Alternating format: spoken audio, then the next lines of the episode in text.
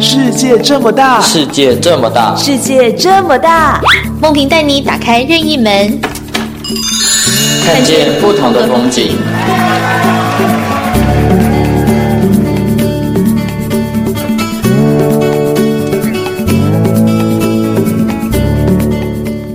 听众朋友您好，欢迎收听今天的世界这么大，我是梦萍，我是宛如，嗯，宛如。是梦萍，想问一下，梦萍觉得自己是一个内向的人吗？为什么突然问我这个呢？哦，因为其实，在职场上会遇到很多，包含你可能本来认识的同事，嗯、或者是你第一次就要见面的客户、厂商，嗯、那时候我觉得内向会有一点点让我们自己害怕，或者是觉得尴尬场面。哎，对，我所以我想知道说，在职场上，如果遇到这种情况，或者是我是一个超级内向的人，我应该怎么生存下去呢？宛如问到这个哈，我就想到，其实我刚入职场的时候，像宛如刚刚说，我不太像是内向的人，看起来很外向。其实我是经过了一番挣扎跟训练呐，都是社会化的过程。没有，就像你讲，有时候我会觉得说。哦，其实这个有一个表，我觉得很有意思。就宛如今天拿了一个表来哈，嗯、就是内向外向的个性差异造就的特征。来来来，我们先来考你哈。好，没问题。来，我问你啊，你是独处比较容易获得能量，还是跟人家相处的时候获得能量？我大概七八成都是独处。哦，好，我这个两者都有。哦，好，嗯，再来就是说。呃，在隐私的部分，你会跟少数人分享讯息，还是说，哎，没关系，人家听了我都会自由的跟他说？啊、呃，如果隐私部分少数人，或者是我甚至任何人都不会说，有可能啊，哦、我是一个藏很深的人，所以感觉上你是比较内向，对不对？对，对我自己觉得我是内向的。其实我自己在看这个表的时候，我大部分属于内向，嗯，只是大家看起来好像我是一个外向的人。对，那是因为其实，在职场里面，我会觉得说啊，好像要跟人家比较靠近一点，没错，就不能够太有距离感。那怎么样去训练自己？怎么样利用？自己个性上的优势，在职场上得到比较、嗯、比较游刃有余的工作环境，我想这是宛如今天想要跟我谈的这个事情喽。没错，因为我也自己也很想知道，我要怎么适应比较好。那要怎么知道呢？今天就要邀请到我们的作家张静仁小姐，她同时呢也著名的呃一本书叫做《安静是种超能力》，安静是种超能力，一定要好好的来访问一下。没错，对，欢迎我们呃作家张静仁小姐，你好，好，宛如好，Hello，各位听众朋友，大家好，我是静仁。是。那静仁想先请问一下，因为我们都有刚呃进入到职场的时候，刚进去可能会最害怕、最有点小绵羊怕东怕西的事情。对，想问一下静人，如果当初面临到讲话很紧张啊，或者是哦有时候不敢拒绝前辈的邀约帮忙的话，你要去面对会怎么样去突破这个情况呢？嗯，我觉得其实不管内向外向，可能所有的人进到职场，因为不熟悉，嗯，都会有一点点多多少少的紧张。那只是有些人他可能比较快找到方法，有些人可能觉得说，因为我个性的关系啊，大家就会觉得说，哦，你好像比较慢熟吼，或者是比较不敢尝试吼这样子。那通常我们内向者比较像是后者。是那我自己的经验是，其实有分两个阶段。第一个阶段呢，就是透过模仿外向者，就是看外向者怎么做，在什么状况之下讲什么话，或者是什么样子的呃回应，可能大家都会觉得好笑啊，觉得讨喜啊，或者是主管会很赞赏。嗯、我第一个阶段是透过很多的观察，然后试着模仿。哦、是。但是呢，很快这个就碰到了瓶颈，我就发现，哎，我怎么好像怎么模仿也做不到像外向者那么游刃有余，嗯、或者是他们好像很轻松就说到说出来的话，我就觉得怎么不管怎么讲就是很怪。然后所以我后来就是进入了第二个阶段，就是开始折中。就是在我的理想类型跟我的能力之间找到一个比较折中的方法。嗯，那那个折中可能就是我会踏出一点舒适圈，但是又不至于像外向者那么到到外向者那么不舒适的程度。嗯，然后所以我就会根据也是根据第一阶段所得到的一些心得，譬如说哦，我知道这个这个状况之下的话，通常老板会。觉得什么样子的回复是他喜欢的，那我就会想说好，那这是我的目标。但是我如果现在做不到的话呢，我是不是可以达到一半目标就好？那对我来讲，应该也是就是进步了五十分。虽然说离目标还有另外五十分，但是我。就是在半路的这样子，所以其实就是这样一点一滴的累积而来的。嗯、就像刚刚说到，其实内向跟外向，很多人可能两个层面都会有在同一件事情上。所以，呃，竟然提供这个方法，就是从模仿开始，然后慢慢变成，哎，我可以保留我自己内向，有一点点小挣扎，但我可以向外向稍微走一小步也可以，只要多走那一步，都是多进步一点点，是吗？嗯。对对对对，我一直觉得说，对于内向者来说啊，很多人都会鼓励我们说，哦，你要去做就对啦，你要勇敢跨出你的舒适圈啊，你不要整天就是在那边呃待在自己的小圈圈里面啊。嗯、但是其实我觉得，以我自己的经验来讲，对内向者来说呢，就是跨出舒适圈，尤其是一下跨太多步的话，对，很多时候其实有会有一点点反效果，嗯，就是所谓的。洪水猛兽法，就是说，你如果怕高的时候，你就去 那个高空弹跳就好了。嗯，就是这种对内向者，通常到最后就是他连椅子都不敢站上去，因为太可怕了，创伤症候群啊！真的，那个那个后后遗症会非常严重，所以我都会鼓励内向者说，其实我们自己的方法，我觉得比较适合是慢慢扩大你的舒适圈，就是你可以用小碎步，用莲花步，慢慢的往外移动。对，是一点点就好。那一一刚开始先站上椅子看看，然后 OK 了，站上桌子，桌子可以了，到二楼看看，之后到三楼，这样一步一步的慢慢来。其实对内向者来说是比较舒服的节奏，等于是有点循序渐进的方式哈。那是的，在您的观察里面，因为这样听起来，可能竟然你本来也是一个。个性底层比较内向的人，所以你才会去注意到这一些。所以你会觉得说，像这样子一个比较内向的人，在职场里面呢、啊，他其实应该是有一些优势在的。你觉得是什么地方？呃，我觉得内向者的优势其实有几个部分哈，就是第一个，内向者他我们普遍是比较有耐心、坐得住的人，然后再来呢，内向者比较容易深度思考，然后比较擅长策略性的分析，是一个观察者。对对对，观察者，然后最后还有风险管理的部分。风险管理啊、就是哦，我懂了。就外向人可能冲的比较快，那内向人可能会多思考一下，想想说，嗯，这一步走下去可能有危险，而提出了预警。对对对，我觉得这对很多内向者来说，其实是很直觉的考虑。譬如说，你在团队里面，或者是在呃同事之间，有时候你有人丢出一个 idea，然后有人就会问问他。呃，你的想法怎么样？你觉得如何？他就会开始一堆“可是”开头的句子，说：“那可是如果这样怎么办啊？如果那样子的话，不知道会怎样。”哦，就是他就已经开始想一些可能会发生的状况。那这个时候呢，你就会发现内向跟外向有一个蛮大的特质上的差别，就是外向者他通常不会想的那么远、那么细，或者是那么负面。是，那内向者。呃，往讲坏一点，就是看起来好像很悲观、很消极。但是如果你把这个人用得好的话，其实他是一个很好的风险管理的呃工具，因为他就是天生的想太多，所以你需要想很多的时候，你就问他就对了。反正什么什么芝麻细节的。小事情或者是什么容易出错的地方，他非常敏感的就可以帮你抓出来。嗯，了解。所以他其实用这些优势可以善加利用在工作上，甚至有可能他今天到了一个领导者的角色，他跟外向者的领导方式会有很大的区别吗？嗯，我觉得会耶，就是。有些有些外向者的领导方式啊，他可能就是很擅长创造舞台，甚至自己站在舞台上面，嗯，自己成为镁光灯的焦点，然后自己是一个魅力型的领袖。这样子，我觉得很多我看到的外向的领导者都是比较走这种路线。那内向者呢，就是我们本身有一个很大的特质，就是我们不喜欢成为焦点，对，然后会觉得说，哦，这都是团队的功劳。然后第二个就是我们。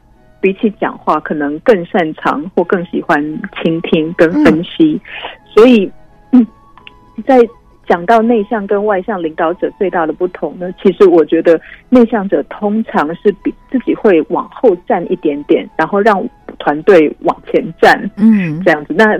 有的时候，外向的领导者他比较希望是自己在前面登高一呼，然后成功的时候可能比较多的镁光灯在他自己身上，然后可是相对的，他也是很会呃激励大家，带大家往前冲这种。嗯，所以两者其实是有点蛮不一样的啊、哦。那如果我们能够不管是内向者或外向者，能够善用我们自己的个性在职场上发挥的话，我相信他不管怎么样都会还蛮受到同事的欢迎，对不对？嗯，是的，是的。今天我们节目中邀请到的是国际非营利组织 Give to Asia 的慈善顾问，同时也是作家张敬仁，跟我们谈一谈。假设你在职场里，你觉得自己哎呦容易紧张，我们是内向者的话，怎么样在职场上游刃有余？休息一下，再回到我们的节目现场。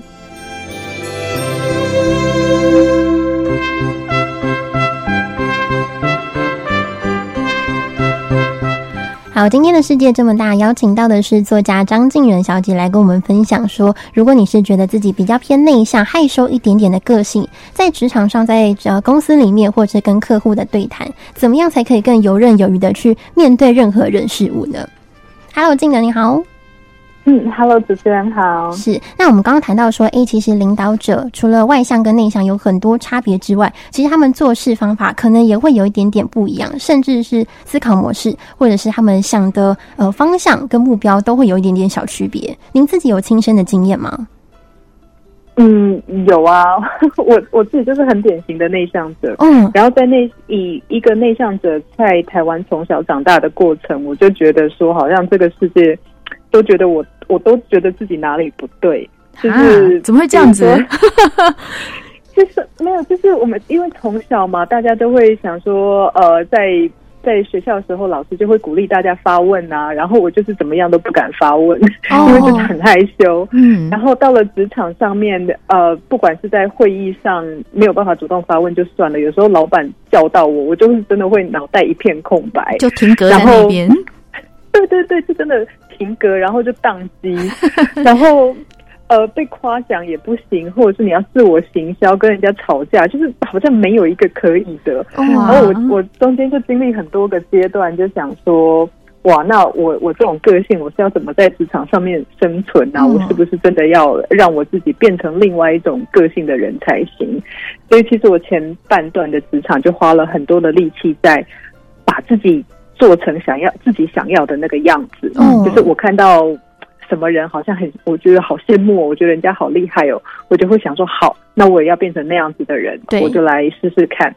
那所以就是各种不同的尝试，然后加上很看很多书啊，YouTube 影片什么我都去做了，但是到后来啊，呃，好像有一点成功，我觉得我可以在职场上面慢慢可以做发挥了，嗯，但是那个时候。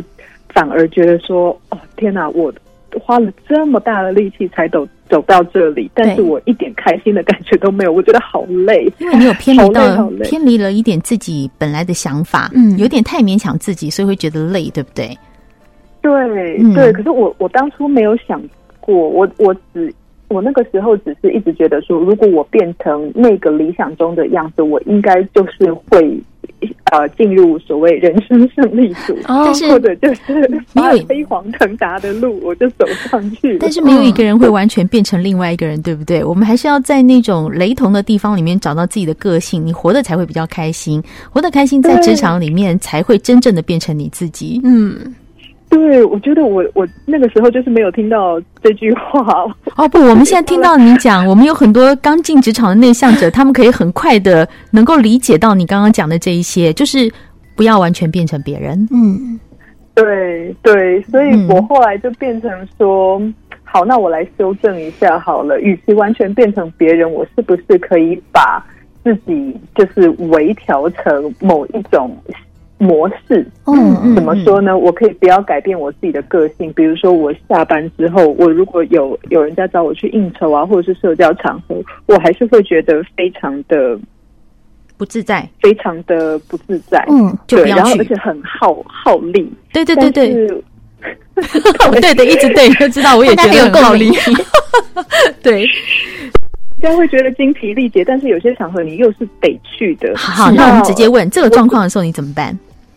我就是限制自己的次数，oh. 我就告诉自己说，反正这一个礼拜我就去这么一次，然后或者是我去了之后呢，我只要换到几张名片，我就可以走。哦，oh. 这样子设、oh. 一个小小的目标，嗯、对。哎，我觉得这方法不错。例如说次数或时间啊，我就是真的像我们刚刚跟宛如一开始讲的是说，你可以从独处中获得能量，对，或者跟他人相处中获得能量。我发现我如果独处比较能有够能量的话，嗯，一个礼拜有三次应酬，我就去一次，对，然后去一次给自己两小时就走，大概是这样的意思吧。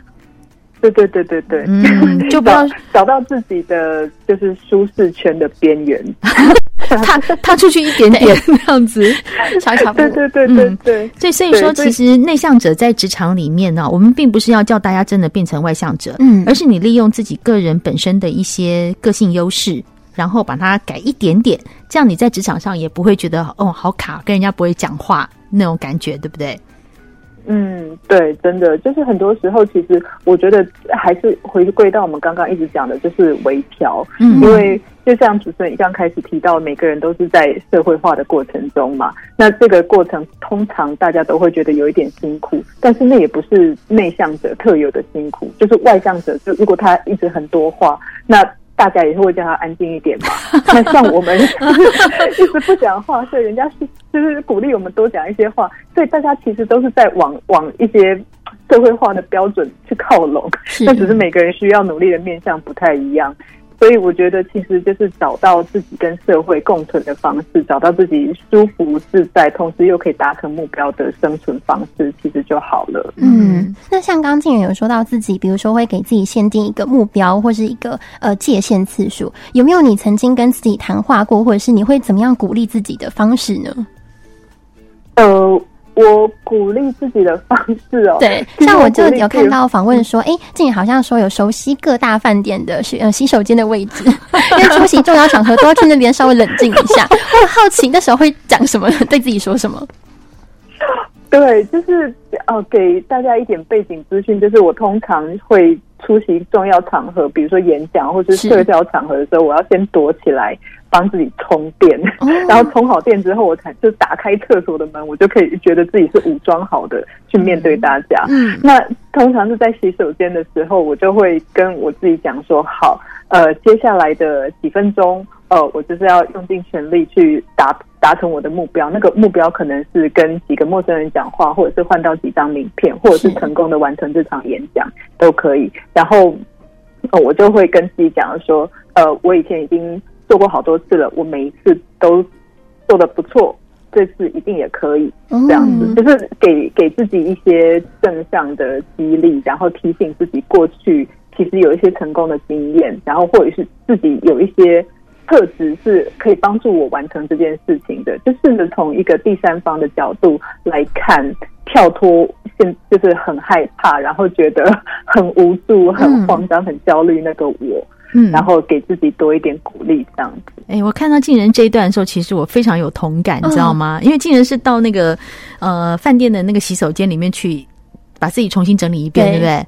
我记得我刚开始要面对大众的时候，嗯、例如说呃，我以前合唱团指挥要出去指挥前，是、哦、或者是要上台演讲前，我会看镜子，就是不是就看着镜子跟自己说：“哎，你行哦。”就这样子，就大概三秒钟，看着镜子说：“哎、欸，你行哦。”就会变成有另外一个身份上升。嗯，我是这样慢慢给自己训练的，所以后来已经训练到可以的时候，就很快就镜子拿出来说：“哎、欸，你行哦。”或者伸个懒腰说：“哎、欸，你行哦。”就，就可以就这样子，对，就慢慢等于是一步一步朝自己可以的那个方向靠近。嗯，所以我看到静人写那个去洗手间去鼓励自己的时候，我觉得哇，跟我好像哦。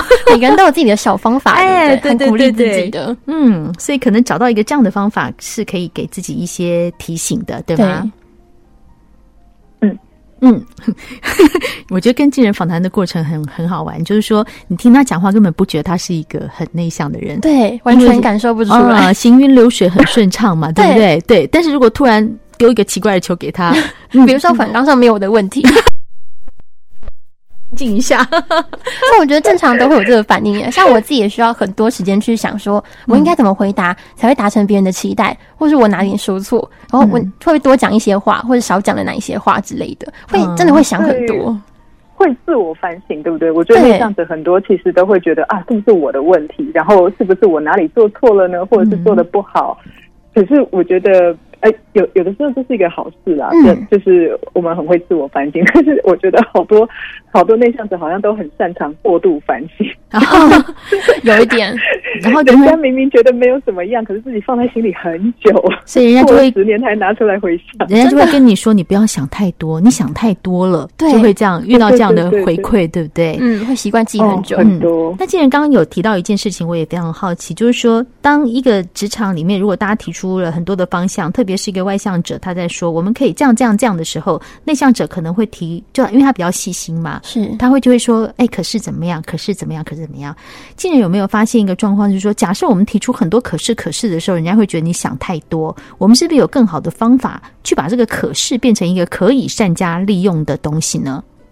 嗯，我这个也是后来自己花了很多力气学到的，哦、就是其实我们在讲这些可是的时候，都是出于好意，但是别人听起来就是泼冷水、找麻烦。所以，对对对，找麻烦，或者是你唱衰我的计划，嗯、但是我们其实不是这个意思嘛。我们我们最主要的意思是希望把这个计划弄得更周全，帮他成功。是，对对，所以我后来想到，其实。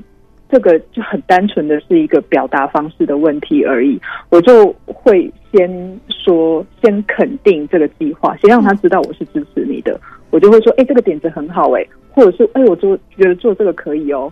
然后，那有些状况，我们可不可以先想一下，如果这个时发生的时候，这下面三个状况发生的时候，我们有哪些资源可以进来帮忙？嗯，就是用这样子不同的表达方式，其实。其实我们内心想的事情都是一样啦，就是对。就是会有很多事情，很多环节可能出错嘛。嗯，但是如果一刚开始先去跟他讲说，哎，你这个我觉得很好，然后让他知道说我是来帮你的，我不是来就是让你挫你威风啊，哦、或者是呃浇你冷水这样子。嗯、那我觉得其实就听者来讲，他们接受度可能就会比较高，感受也不太一样。嗯对对，所以，我们这个其实我觉得，大部分的职场，特别是刚工作的人，内向的人一定是比外向多啦，因为毕竟是陌生的环境嘛，哈、嗯。当我们在职场上是一个内向的状况的时候，其实我们可以慢慢来，就像经理人讲的，一步一步慢慢跨出去。是，嗯，对。然后呢，再慢慢微调自己的一些做法跟思想，嗯、就会